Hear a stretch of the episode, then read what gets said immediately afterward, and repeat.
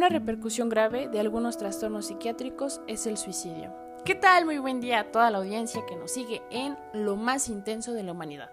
En esta sección tendremos un tema muy delicado, pero que causa mucha intriga en las personas. El tema es el suicidio. El suicidio representa una entidad compleja pues sus estrategias de valoración, detección de riesgo y prevención se dificultan por el desconocimiento de una definición y clasificación de las operantes.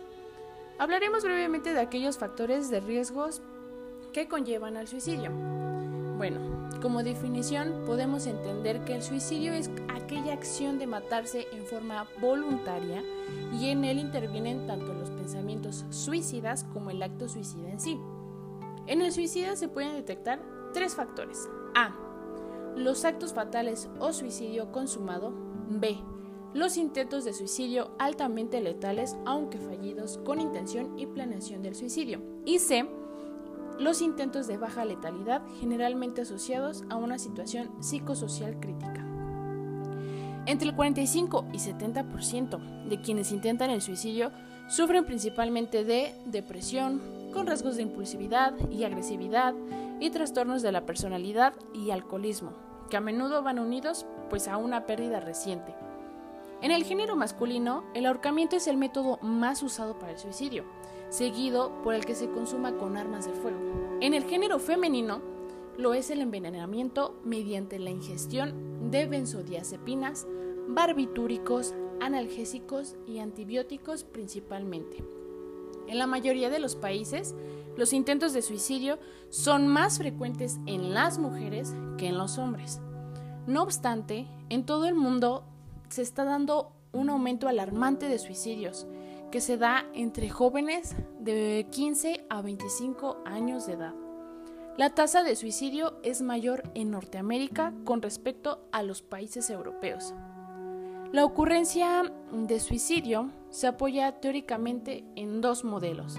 El primero se denomina modelo de estrés diátesis y se basa en que las características de algunos individuos les hace reaccionar de manera peculiar ante algunos estímulos del medio ambiente. Y la segunda está basada en la observación de que el suicidio conlleva un proceso. Quienes intentan o logran suicidarse tienen una historia familiar de actos suicidas, de manera comparable a la predisposición para desarrollar otros trastornos como es la enfermedad bipolar o la esquizofrenia. Los factores estresantes que pueden aumentar el riesgo del suicidio son principalmente la pobreza, la pérdida de un ser querido, las discusiones entre familiares o con amigos, la ruptura de una relación y los problemas legales o laborales. Los factores de riesgo suicida se pueden dividir en fijos y modificables. Evidentemente, un buen tratamiento psiquiátrico difícilmente podrá modificar los riesgos fijos, tales como el intento previo de suicidio, los factores genéticos, los de género, edad y etnia, el estado civil, la situación económica y que actualmente se ve por la preferencia sexual. En cambio, los factores de riesgo modificables son principalmente la ansiedad, la depresión, sin restar importancia al acceso a los medios para cometer el suicidio, la interrupción de tratamientos médicos, el aislamiento social y las enfermedades crónicas. Es importante destacar la necesidad de sensibilizar pues a los padres, maestros y médicos familiares sobre la vital importancia de detectar tempranamente los factores de riesgo del suicidio. Pues ya los mencionamos, eh, por ejemplo, la ansiedad, depresión o abuso de drogas para poder establecer un diagnóstico y un tratamiento correcto y oportuno.